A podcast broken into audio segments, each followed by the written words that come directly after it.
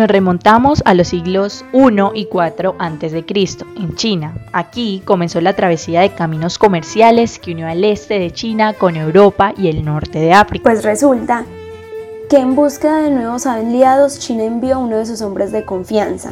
Las ventajas se atravesaron en el camino y retornaron no solo con pactos, sino con cuántas cosas se encontraron del occidente. Char, no solo encontraron lo que se llevaron, había de todo. Esto solo fue el inicio de la apertura del comercio a nivel global.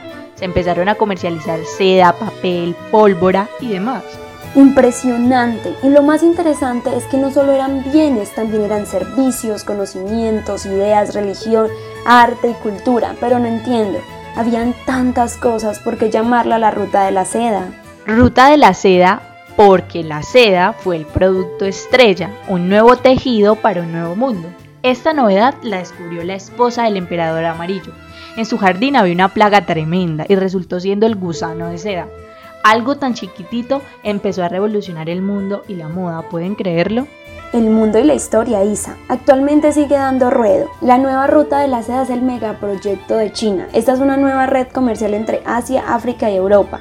Más de 70 países ya forman parte de esta nueva iniciativa que podría cambiar el viejo orden mundial.